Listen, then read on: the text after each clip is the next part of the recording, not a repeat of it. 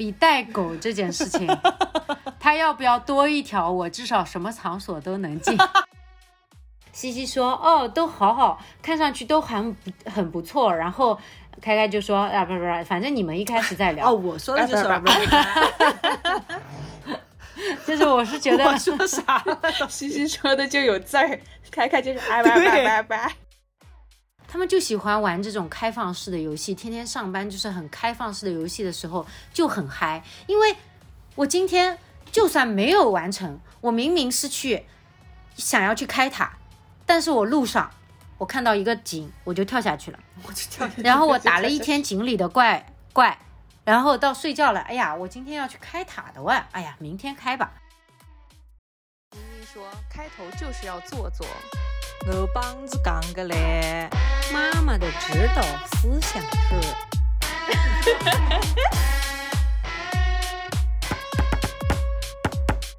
大家好，这里是宁宁开门。有尴尬。大家好，欢迎收听本期的宁宁开门，我是凯子。我的哦，等一下，我还有戴耳机，生疏了，生疏了。好了，他去找耳机了。我们虽然没带，但是我们耳机就在手边上，是吧，宁宁？A few moments later。我的耳机在哪里？我的耳机在哪里？我的耳机去了哪里？一分钟过去了，今天 怎么会折？怎么会折戟在这里呀？镜头里的西西正在翻开哎呀，战术摸头，战术招头又开始了。马上要把那个床垫子掀起来了，我感觉他。Plan B 就是你说话的时候，我俩坚决不插嘴。这件事情恶心的地方在于，它很有可能我哦，哎，您猜在哪儿？近在眼前。我这不是我这个我这个 iPad 它正常的话，它其实是这个角度，所以我一般在后面垫一个东西，我把耳机垫在。您猜怎么着？您猜怎么着？我就说我这不带个楼也要整治哪里啊？这急着快了。这 件事情神奇的地方在于，我都听懂了。说明北京人讲话，正常人就是听得懂啊。好了好了，我回来了。完了，OK OK OK，、嗯好了好了这次可以 OK，OK 真的开始了。真的开始，真的开始。我要看一下提纲说的是什么东西。OK OK，I、am ready to go。好的好的好的好的，来开始录吧，开始录吧。欢迎大家收听本期的宁宁开门，我是凯子。我是西西，我是宁宁，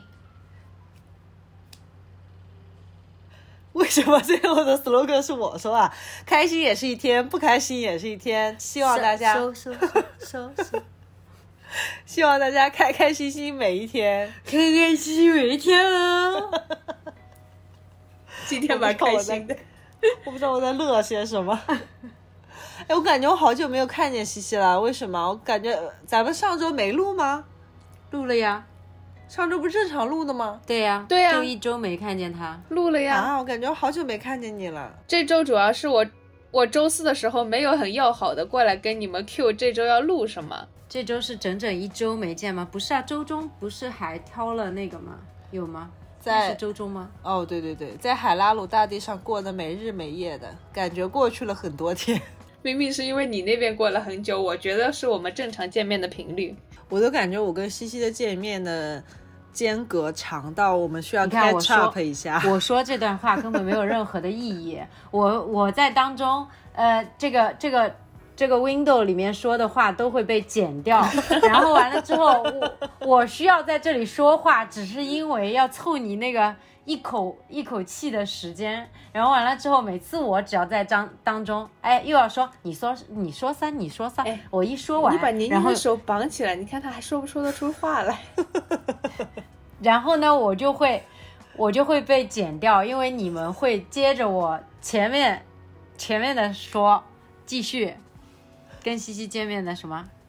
我说，我感觉跟西西的太久没有见面，以至于现在都需要 catch up 一下。也没有啊，catch up 的时候你也没有在 update 你的现状，你是在 update 你在海拉鲁大地的现状。我们没有现状，我们现在我们就是海拉鲁现在我们的现状就是四个贤者都找到了，就是活在海拉鲁大地上，这就是你们的现 然后状呢。，然后呢，龙之泪呢？找了一个，然后接下来今天晚上我们接下来的任务呢就是接着去找英帕，然后呢，反正地图也全开了，然后地已经底下全开树根呢了，没有没有，就地面的那个地图，然后完了之后呢，那个地底下树根呢就只开了十几个，就地底下还是一片黑暗。我们的现状每天就是说大概呢，我们就是睡四个小时左右。四个小时不至于。昨天睡了四个，我睡了四个小时，你还是睡了六个小时，好不好？没有，我的手表告诉我昨天睡了五个小时。然后就是前几天我们保持着每天七八个小时的睡眠，这七八个小时是怎么来的呢？大概是从凌晨三点睡到睡到十点半到十一点这种七八个小时。凌晨三点，不会觉得心脏痛吗？有的时候心脏真，我今天有点心脏痛了。眼圈反正越来越黑。那，然后呃起来吃中饭，吃好中饭收好碗之后就开始去海拉鲁大地上班，上班打卡，然后真的上一个全班，一直要上到半夜了三点钟的。来，我就就只有一个吃晚饭的时间，还中班连晚班上的，对对，中班班连晚班上的。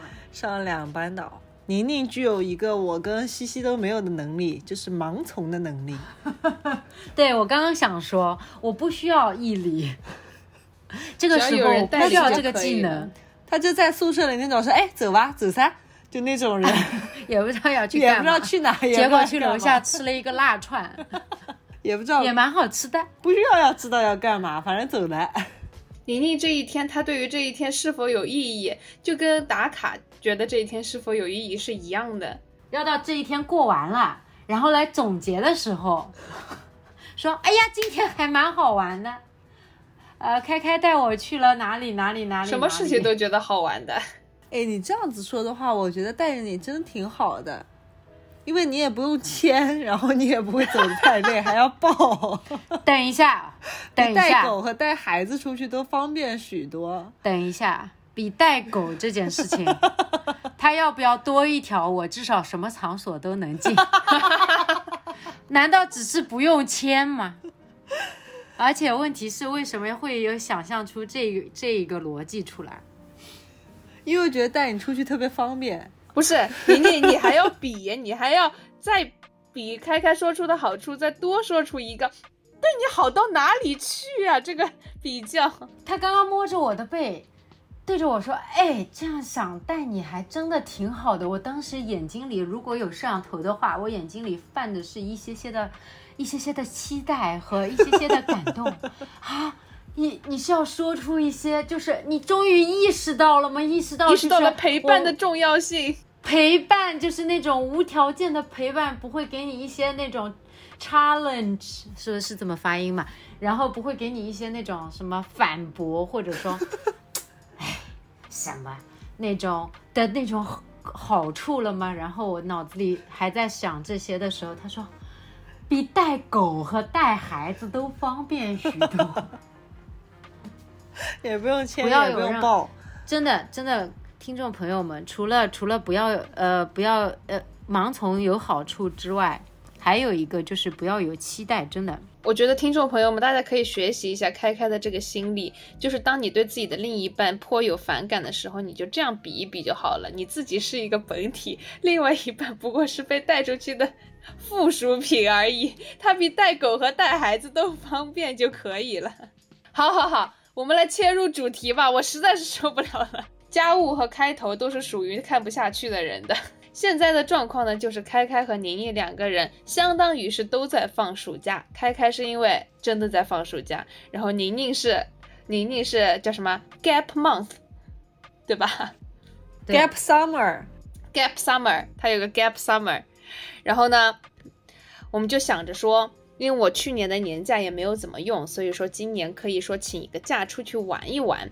然后那一天开开其实就挺心血来潮的，他就在抖音我们的三个人的群组里面发了一个说啊，中国有好多啊小众的地方可以去游玩一下。然后呢，我就看到了里面一个我本来就挺想去的地方，我说甘肃，我想去甘肃。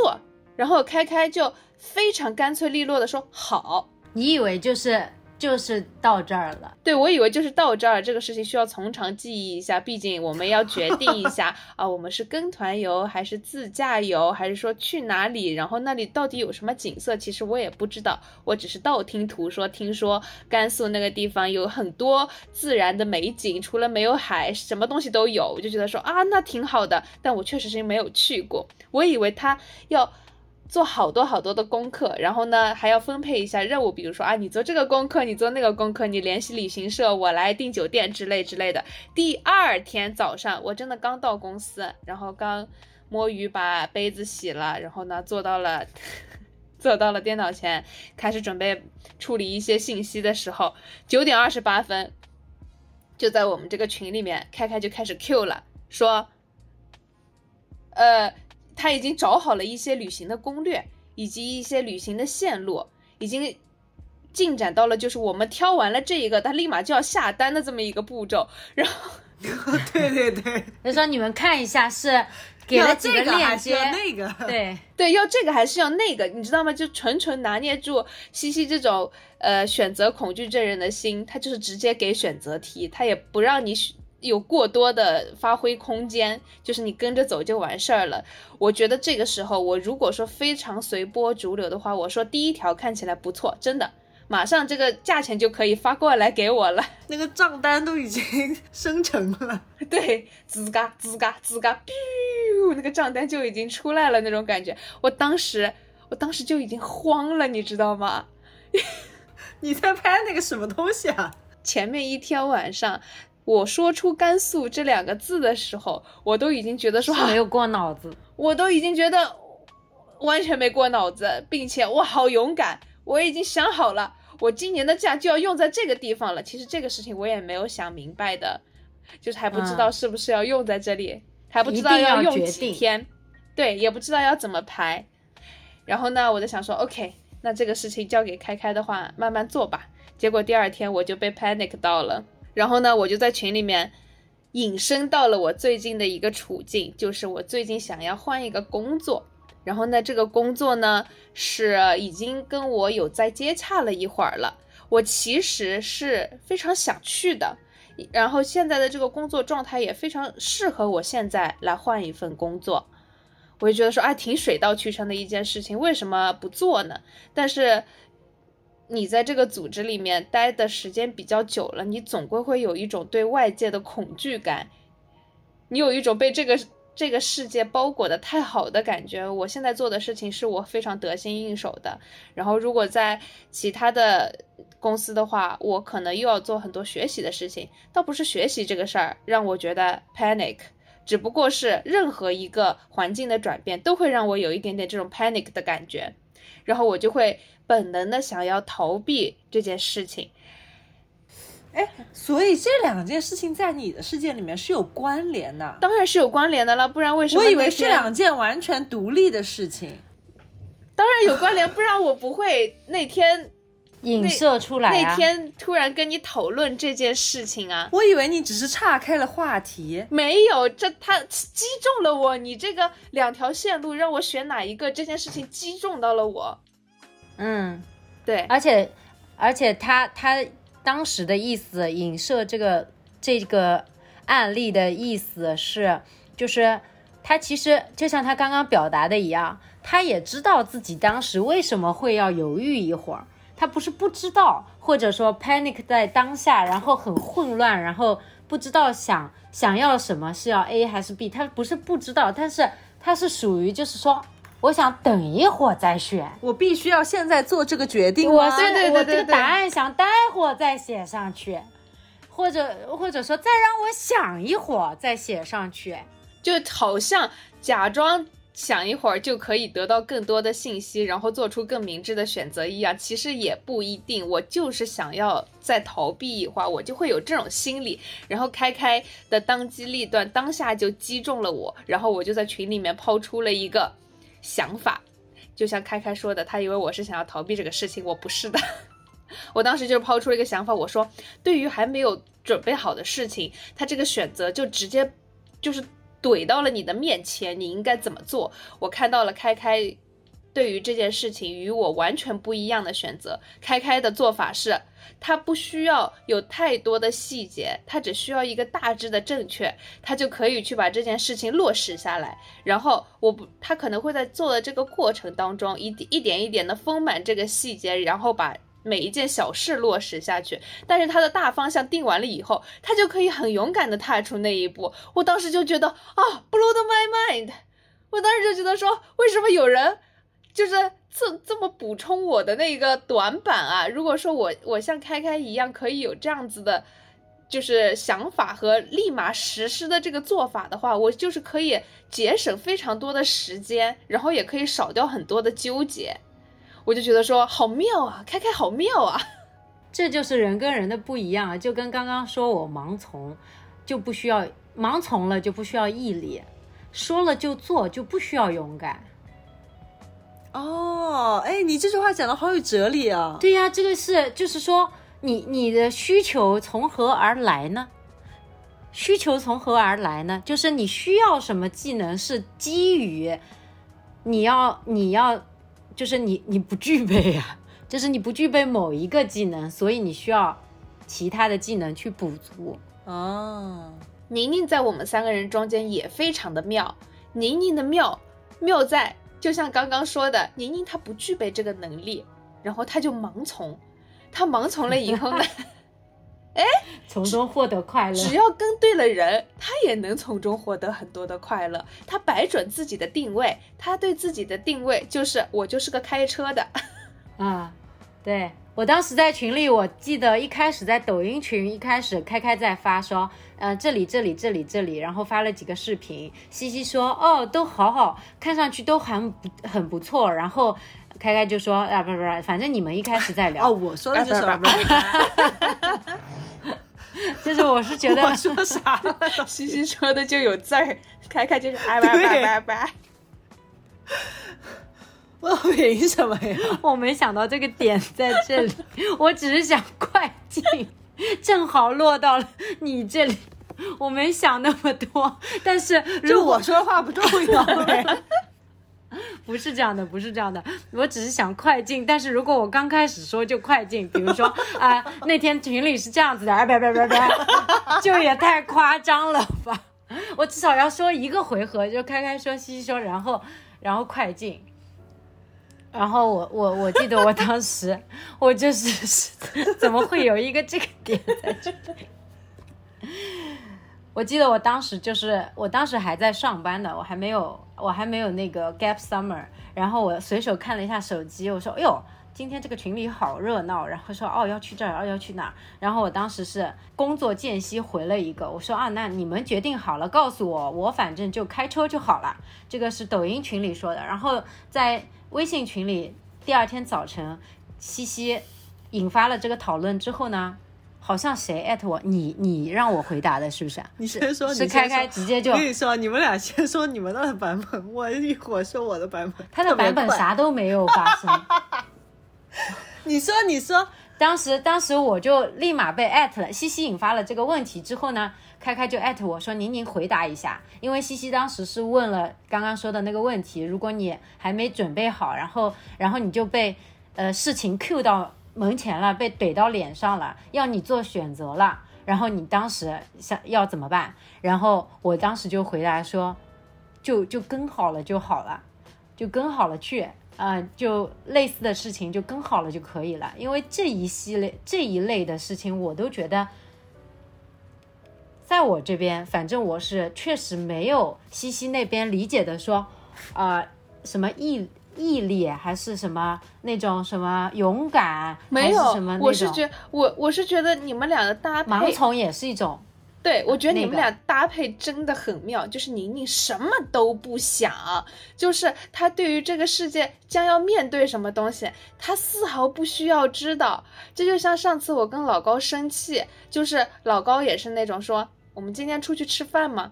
我就大他大他有一天大晚上跟我说我们明天出去玩吧，然后呢，我看了看表，十二点半了，然后我就莫名的我说我不去。就是因为我的脑海中，我要知道明天，明天什么天气，去哪玩，什么时候，那个地方要不要预约，我要穿什么衣服，明天晒不晒，怎么怎么样的，我脑海中就是一冲说，你要你大致要告诉我，你明天是要去山里玩还是去海边玩，我才能知道我想不想去。然后呢，我就当时就去小区健身广场玩。啊，对啊，我不管是什么，就算去逛超市，你要告诉我去哪里，我需要知道一些这种信息，我才想要去选择。然后宁宁就妙就妙在这个地方，他什么都不需要知道，他就可以说走啊，好的，就是就哎，对对对，特别的妙。我当时就觉得说，我不应该如此的纠结于这种细节，就是盲从真的有的时候是一种获得快乐的能力，因为纠结也没有给我带来什么快乐。知道更多的信息也没有给我带来太多的快乐。其实出就算是出去玩，只要是那个地方，然后在那个路途上，然后我们看到了那些风景，然后我们三个人嘛笑了一路，就是很快乐啊，肯定会很快乐啊。就是其实我不需要知道那么多东西，动起来。对，只要动嗯起来，我就会获得不一样的快乐。在这里思前想后，就不会让我走走出那一步，对，不会让我开心。我当时就觉得，哇，就是上班的第一天就觉得好妙啊。我来说一下，下接下来我来说一下这件事情在我这的版本啊。就那个时候呢是端午节嘛，就是他们刚刚说上班第一天，上班第一天是端午节后的上班第一天。然后呢，端午节已经六月底了，那个时候我要即即将要连上十天的班，然后我才会迎来我的暑假。我记得非常的清楚，然后其实呢也是我上班第一天，所以我其实非常的痛苦，因为我面临的是我要连续早起那么多天嘛，然后心理上有一点难以接受的那一种。然后呢，我就心想说，因为我的学生他们毕业的比较早嘛，但是我还要上班。然后呢，我上班后就开始摸鱼，我就开始搜，其实搜这些东西，然后包括你如果是在携程上面，就是在一些那种旅行社平台上面看一些。团啊什么的，那个其实看的很快的，对就而且就那么几个线路，就甘南嘛，甘肃南部、就那小圈或者大圈，然后你要么绕小圈，要么绕大圈，要么你顺顺时针绕，要么你逆时针绕。我看了，基本上就是这样几种路线，然后就看你自己的时长。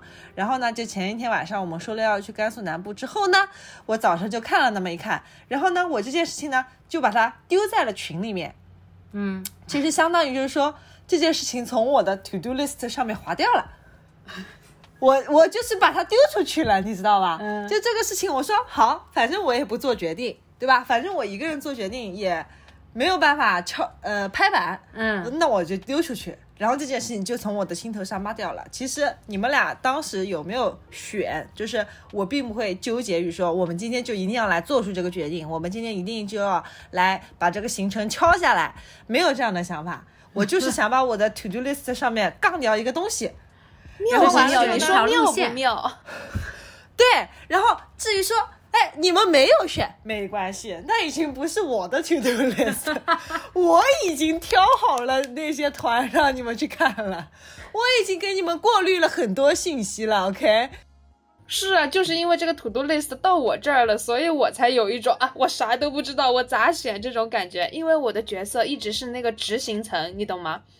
我想要做的就是我要知道尽可能多的细节，以及我将要面临什么，然后我才要去做这个选择。然后就妙在这儿了。然后呢，反正是端午过来的第一天，我真的是无心上班，我差点都快忘了自己是干什么的了。我在那个电脑前，我就在跟他们讨论这个问题。突然，我就又拉进来了第二个人物，就是我的直属上司。我突然觉得我很佩服他，就是我虽然被他虐得不轻，但是我突然在这一刻理解到了他这个人活得挺快乐的一个源泉，就是他每天都干劲满满。这件事情我其实是不是很理解的，因为，因为他也要就是面对很多狗屁叨糟的事情。我不知道他为什么每天都对于工作，就是把所有的工作都做完这件事情很有干劲。他出现一个问题，如果是在会议上出现一个问题，他也会在会议当时直接拎起电话就开始打电话。打给 anyone，就是如果说这个问题他要他要问去问某人，大家都比如会说哦，我会后第一个时间就去做这件事情，不，他会在会议上面直接拉起这个电话开始问，然后别人接着开他们的会，然后呢，在三五分钟过后，他就会带着答案，直接在会上就可以反馈给你。然后如果说他在路上想起来一件什么事情要交代给谁，他立马就会拿起电话说这个事情你要去做一下，然后立马就把这件事情从他 to do list 上划掉了。为什么说这个事情我一开始是不理解的呢？因为呢，他有的时候确实是瞎忙，就就是他太不注重那个细节以及执行层了。有些时候我在执行的过程当中，我是帮他过滤掉了很多走不通的道路的。我跟他讲的都是我现在论证下来，这些道路是可以做的，其他的道路呢是不可以做的。我也会跟他说哪些道路我试过了，死路一条。哎，他不信。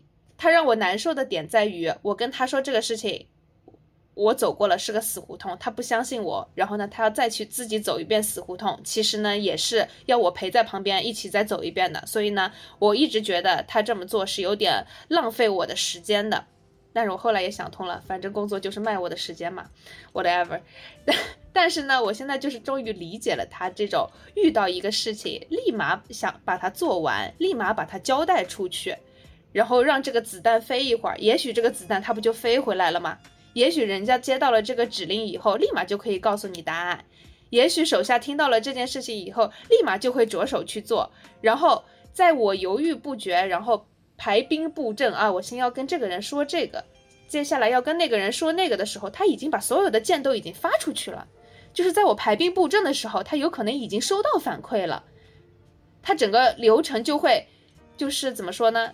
在顺利的情况下会比我快很多，在不顺利的情况下会会弄错很多的顺序，但是我看到了他好的那一面，嗯，就是非常的有激情，然后非常的积极在处理所有的问题。就 get things done 这件事情真的是会让人很很很那啥。对，当我在这个群里面抛出了我对领导的这种啊，突然 get 到他的点的那种。想法的时候，开开又说出了一句非常戳中我心里的点。他说：“嗯，你领导这么做，投入产出比蛮高的，因为他没有任何的投入，他只是要安排事情而已，投入的是我们，所以说他得到的结果都是都是没有成本的结果，任何结果对他来说应该都是好事情。”你把这个画面描述的更完整了给我之后，我觉得我更加佩服他了。非常的干练果决，我觉得这个两个词是可以用在他身上的一种事情。但是呢，确实像你说的，他可能没有一个全盘铺，就是全局铺盘的那这四个字该怎么讲？全盘铺全，全局铺盘，呃呃，全呃考虑铺排铺排不是铺盘，他可能也并不追求全盘。铺排的这个能力是的，是的，可能去掉，把可能去掉，他根本不追求，他根本不追求，并且我刚刚听西西讲的时候，其实我我脑袋里也也就是叮一下，你知道吗？哎，他有点像什么？他真的有点像我们玩这个王国之泪，或者说旷野之息，其实是一样的。这个整个世界在他的在他的，你就说你是不是那个悉达多吧？我这些知识，我可以像像 渔民、像像像舞女都可以学得到。我在玩王国之泪，我照样能得到人生的知识。什么意思呢？可以，哎，就是在他的世界里面，就是一个开放世界游戏。对，其实你先做这个任务和先做那个任务，你最后你就说你最后是不是要救公主吧？什么时候救到其实也不重要。哎，是的呀。啊。对，嗯嗯，怎么回事呢？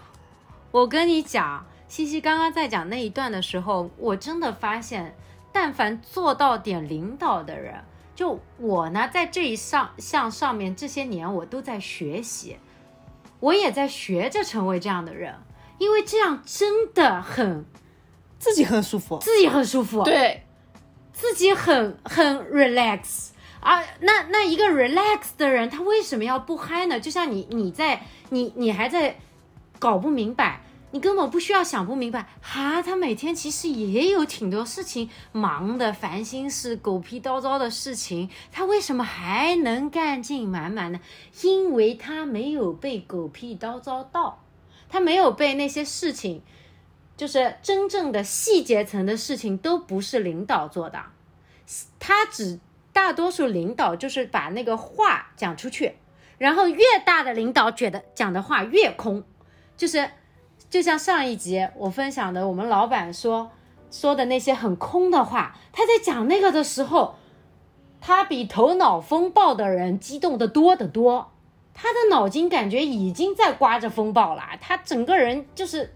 嗨呀，那个 passion，他说：“哎呀，你怎么？我想想这个工作都好做的，哎呀，我都短短几分钟我都想出了三五个办法，你们怎么一点办法没有？这个事情叫做我没有时间来做，我来做，分分钟各个月嘛十五万打底一家中心嘛，妥妥的哇！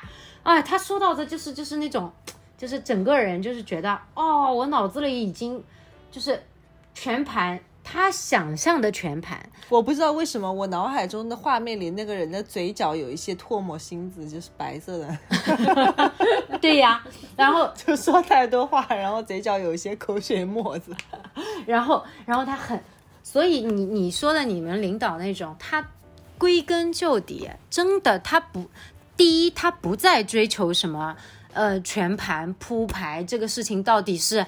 他甚至会有些领导甚至会嫌我们倒是好心好意，呃，所谓追求高效，然后完了之后呢，说啊，我这条路我已经尝试过了，帮你避了很多雷，我们就不要往这条路上去走了。他们甚至会有一些嫌弃，或者说不叫嫌弃吧，就是会有一些些不满，那心想说，哎，你怎么那么多？就是你不要那么多想法，我叫你做你就做，就就是领导。为什么都喜欢那种？你一说，他一说，然后呢，底下的人就叭叭叭叭去做了，哪怕就是拿回来一个，哦，这个不对，那我们再做一个别的吧。他们就喜欢玩这种开放式的游戏，天天上班就是很开放式的游戏的时候就很嗨。因为我今天就算没有完成，我明明是去想要去开塔，但是我路上。我看到一个井，我就跳下去了，我就跳下去。然后我打了一天井里的怪怪，然后到睡觉了，哎呀，我今天要去开塔的哇，哎呀，明天开吧，就是没事，真的没事。但是这个井我不是开了吗？哎，这个井我不是开了吗？这个游戏开那个井，你推进了吗？哎呀。是不是有有些景，对吧？就而且这不也是进度吗？或许你早晚点要开的呀，我先放在那里。哎，你就说这个开景，你说万一这个井里面有点什么东西，等会你到塔上要用呢？是啊，对吧？你怎么知道呢？你怎么知道呢？是的呀，他们的世界里面没有我们想象的那种说我要把什么都想清楚。或者甚至于他们都会觉得说，哎，你想不清楚的，干吧，朋友，干吧，伙伴，干吧，我们这伙柴油天的撸起袖子干起来。对，很多事情不是你花再多的时间，你就可以真的把它搞明白的。有些事情它就是干出来的，你就不要想那么多。然后他他也很妙啊，他就是把所有的事情，他收到了指令以后，就是他就跟那个。原来电话的那个接线员一样，他该接到哪里他就接到哪里去了，他一秒钟他就接过去了，嗯，他就不管了，你俩聊什么关我什么事情啊？我就是一个接线的人，以及甚至他不需要 check。上次我不是说的嘛，在他的世界里面，这件事情我讲完了，我讲得很嗨，讲得很开心，嗯，一定会做好的。好的，你们去做吧。就就是就是他也不需要，他也不需要一定要知道下一个环节。如果他不记得了，就是不记得了。下次有可能再要从其他井再到这个井来。对的。然后来了说，哎，这不就是上次的那口井吗？也没事。而且如果说你下面的人还算比较靠谱的话，下面的人会告诉你的，哎，这个事儿，哎，有这个事儿，你再帮我找点别的东西来做一做呢。因为他说，哎，好的呀。然后他又去跳到另外一个井里面去。所以我这些年在学习这些事情，其实这两年我发现学了这个。真的很很对我这个职位上的工作很有用。因为如果我真的整天愁的话，愁那些细节层的话，我真的太累了。因为因为愁那些细节层，在我的眼里，至少在我带领的中心，就不会有细节层的人能做到我能做到的那个那个，就是角度和和段位，他发不出这些技能，然后我就会很急。那我我发现真的是会要切换切换视角的，这个是有呃这个路径的区别的。你呢是从那个销售销售端一线，你是做上去的，所以说你不光是在做领导的时候要要有这种就是通。就是叫什么指挥别人，以及说思考这整个战略的一个能力。你还你你的内心深处，就算你现在不在一线了，你的内心深处是知道一线要怎么做，你是知道 know how 的。然后我这个领导呢，他其实原来的 know how 跟现在的 know how 是不一样的。所以说现在的 know how 他是，哎，我这么说好好吗？他现在的 know how 他是不知道的。我经常出来，我经常要把那个 know how 跟他说很多遍，他也不相信我，非要从别人手手里说出来，然后他才相信我。然后下一次他还是不相信我，whatever，就是他是不知道我的 know how 的。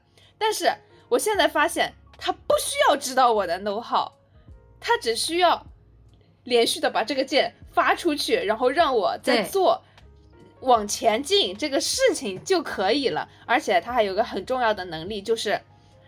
就是有的时候啊，我眼看着他把这个事儿搞砸了，但是他不在乎。我第一次、第二次的时候还有点就是脚趾抠地的。我总觉得说，因为我是做事情的那个人吧，我不想要这个事情是我做砸的，我起码要知道我是怎么砸的，对不对？如果是我一步一步的论证了以后，发现这个事儿它不可行，那就不叫砸了，对吧？那我叫论证了这玩意儿不可行，而不是说这个东西也许可行，但是我乱做一通，然后给它做砸了，我我就会觉得说好挫败啊那种感觉，我会尽量小心翼翼避免出现这样的后果。但他不怕，他砸了就说哦这个地方我没有注意到，然后他就接着做。我当时就觉得说嗯好妙啊。就是做砸了又怎么样的？真的是会怎么样啊？不会怎么样啊？那美国总统刚刚那么傻，都已经可以当美国总统了，有什么关系啊？脸皮厚的都是我们这些人啊，脸皮薄的都是我们这些人。那你说以你的理理解啊，因为我在试图理解他这个人，就是用以你的观察和理解，就是他在工作当中，他在他在寻求什么？我不知道，还说他根本就。不寻求什么，我不知道他在我的这个视角寻求什么理解的。他们俩就根本就像那种，呃，盲区对角线。他们俩虽然是互为盲区，他们俩虽然坐在一个办公室，但是有一种隔行如隔山的感觉。直接上下级，甚至有种隔行如隔山的感觉。是的，是的，是我站是我站位不够高，理解不了。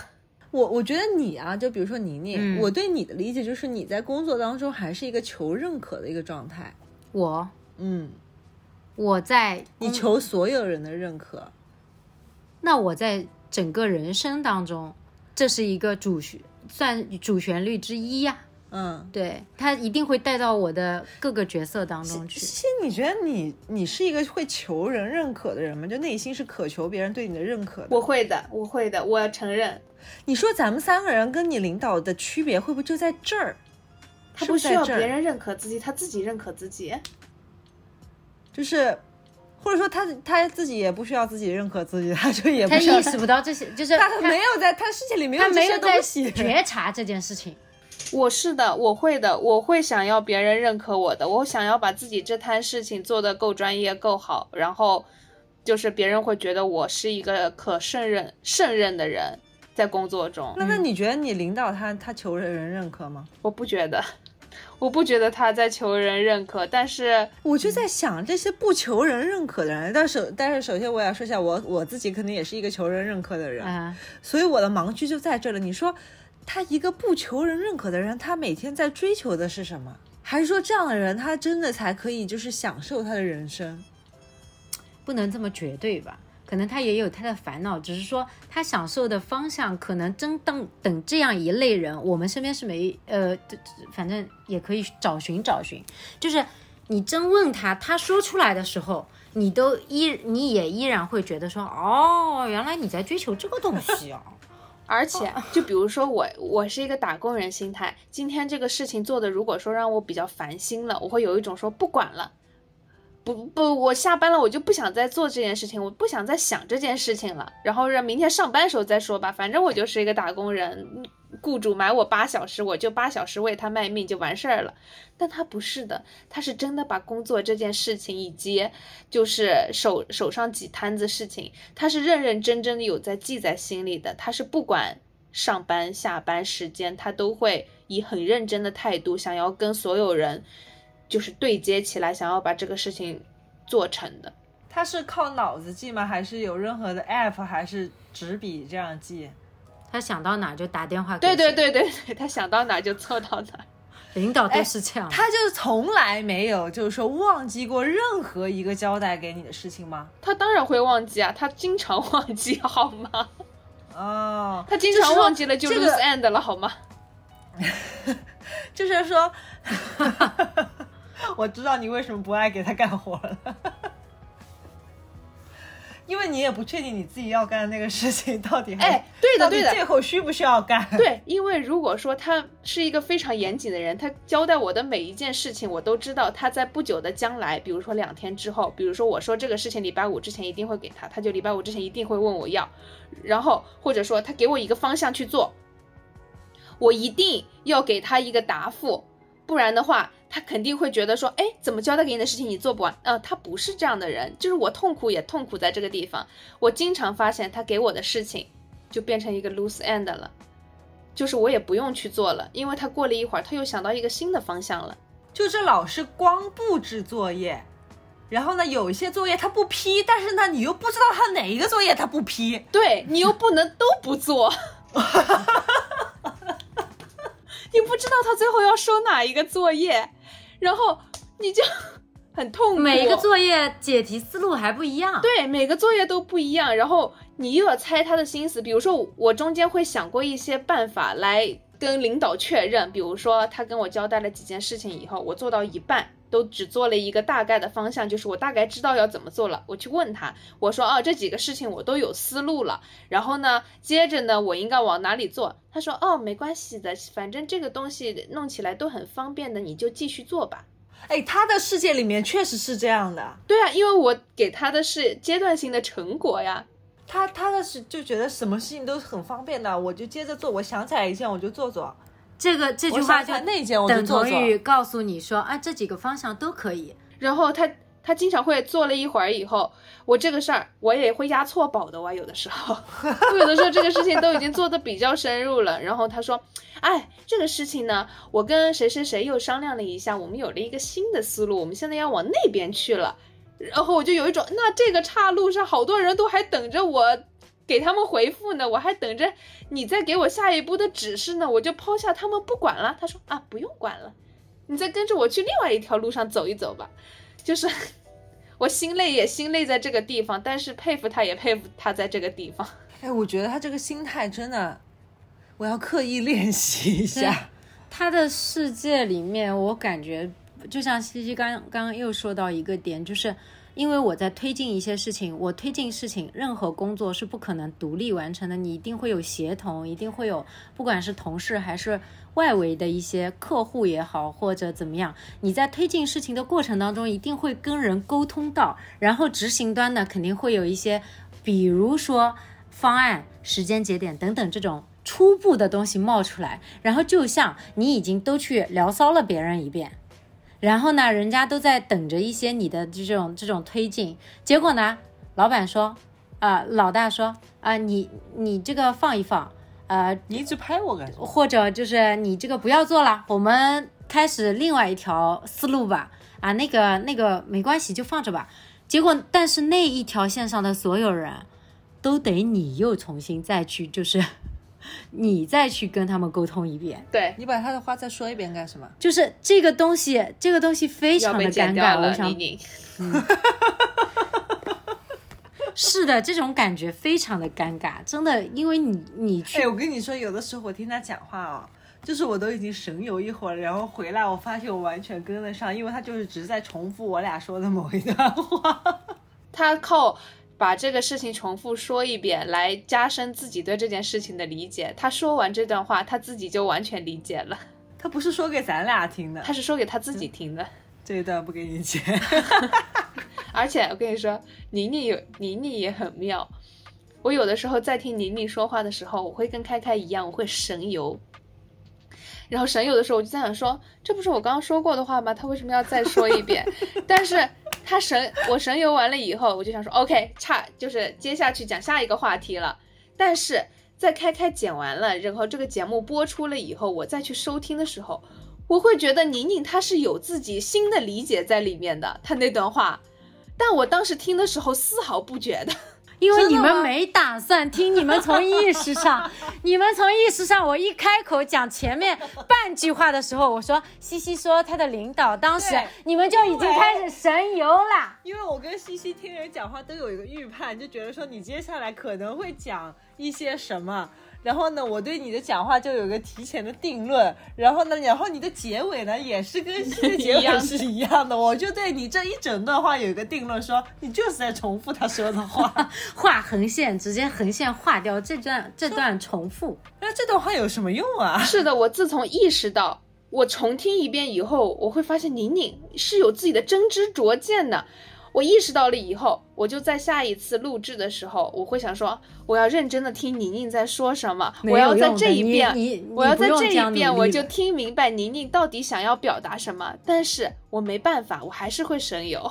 必须要在那个语境里面，因为当你去听的时候，其实你就变成了那个语境。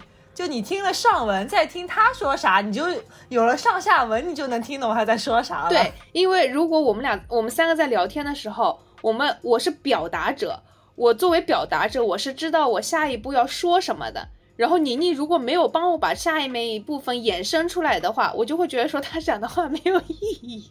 我会觉得他没有补充任何新的信息对。，但是重新听一遍以后，我不是一个表达者了，我是一个旁听者。我就是是啊，另外三个人在聊天，我只是在听他们聊天，我就会觉得说，我就意识到了你这段话在说什么。所以说我可能确实在工作中也没有完全明白，我领导在重复我讲的话是要为什么，或者说是我领导讲了一些没有意义的话是为什么。就像是如果在这个语境里面，宁宁是我的领导，宁宁跟我讲话，我会觉得说他在说什么啊？我的领导一天天都不知道自己在说些什么东西。我插一段小话，我那天看一个综艺，看到一个就是有点像相亲的那种综艺吧，然后徐志胜是导师。不是相亲综艺要什么导师啊？哎，有些人不是不会谈恋爱嘛，然后徐志胜一看就是那种情商很高的人，他就跟那个男生说，嗯、你在怕什么呢？就是你最担心的是什么呢？什么什么的，大概是这个语境。那个男生说，我怕这个女生不喜欢我，就是就是第一次没有给人家留下一个很好的印象。然后徐志胜就说，你在今天之前你都不认识这个女生，你有什么好失去的呢？就是你说一些就是可能听起来会有一些傻的话，又有什么好失去的呢？你有为什么怕这个女生不喜欢你？她不喜欢你，你就像昨天一样过你的日子就好了。你今天才认识这个女生，是不是？就是我会觉得说，嗯，好妙啊。就是就是我们整个人生就是一个 nothing to lose 的一个状态，对，就大不了回到上一步，就大不了独挡嘛。哎，又被他学到了。是的呀，又被他学到了。有没有看过那种街头采访？所有的街头采访，过来人的经验，那些白发苍苍的人都告诉你，我这个人生最记最最遗憾的事情是，呃，年轻的时候没有去探索人生更多的可能性，就按部就班的过完了我的一生。你看到这些受访者的时候，你听着他们人生的经验，你不会有太大的感触，因为你正在他想要回到的那个年轻的时候这个阶段，你没有太多的感触，说我应该做什么改变呀，我应该去尝试怎样的人生呀。但是你如果说能够现在把自己的人生经历存档，然后试着跳出来看的话，也许现在正是你没有什么可失去的，可以去尝试新事物的这个阶段。哇，他总结的好好啊，我完全说不出这样的话来，我脑子里现在在想一些什么，一片空白，你脑子里现在今天所有总结出来的都是跟海拉鲁有关的。没有办法想别的任何你刚刚总结的也很好啊，你刚刚你启发了西西，他刚刚当时眼睛都亮了。你说大不了读档呗，然后对呀、才有了西西的这一段啊。对呀他只是把你这个读档这件事情文字化了。又结合了那个老人的那个发言，对，啊，是的，他他就是把它书面化了。我们好会互相给情绪价值哦。他的这一段可以抄下来，你的那一段是一个一个起点，一个 hook。对，啊，嗯，嗯，对，好，这个总结好，当然我们那今天我们就录到这儿吧。你还要说什么好了也会被剪掉的。啊？你说，你说，你说啥大不了被剪掉嘛。我觉得这个？Nothing to lose 嘛还是，看 nothing to lose。万一没有被剪掉呢？我觉得这个确实还是要看性格，或者说，呃，你你你想法能不能够使得自己 make sense 说。我哦，我大不了独挡嘛，因为有很多人在那一刻，就像西西要犹豫的那一下，或者说想逃避那一几分钟，可能是，呃，一天那个呢我上次保存完了之后，我又捡了一颗生命松露，我不舍得失去它。你少玩点吧，拉独鲁吧。挡，因为独挡了回去，可能那个地方就换成别的了，然后。有可能我再也捡不到那颗生命松露了。这个也确实需要一些些，你真要往这个思想层面去想的话，你还是需要一点，还是需要一点这种心态的加持的。不是每一个心态都能驾驭说，OK，我 nothing to lose，然后我就拉起来，我把现在的就当做是已经存档了，就去干吧。因为有些人，就比如说刚刚那个相亲的案例，有些个性的人，有些心态的人，就像听完徐志胜那一段，大多数可能像我们，哎，好有道理哦，瞬间被就是点燃哦，可以上去就跟他说我喜欢你，反正不管你喜不喜欢我，就爱咋咋地，我就是对你好啊，我一辈子对你好。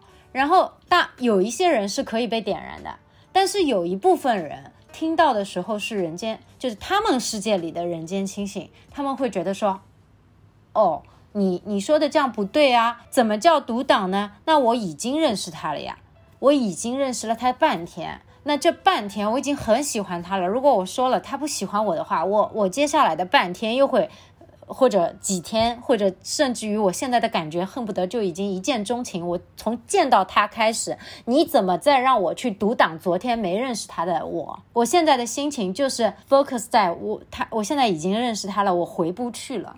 有些人就是钻牛角尖的人的心态就是这样子的。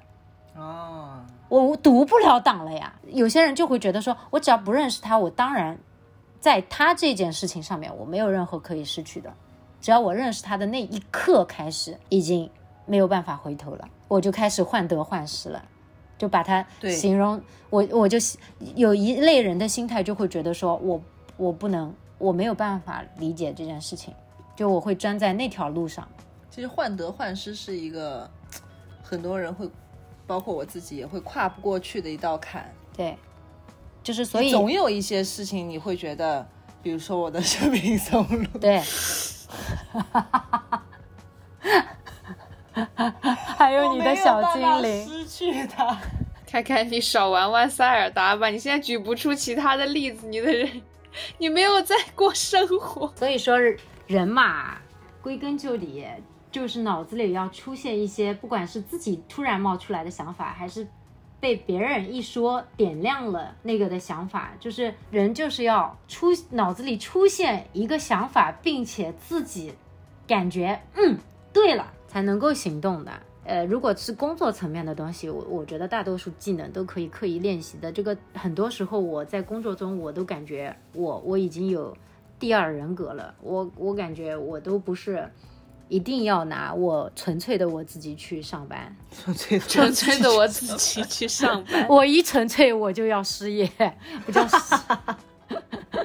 我一旦那个真实的自我冒出来太多，你看我在写着那些小作文的时候，我每个月拿拿那么多钱挺好的，但是我的一个一个 real real me 一出来之后，我就我就那个 Lose your job lose my job。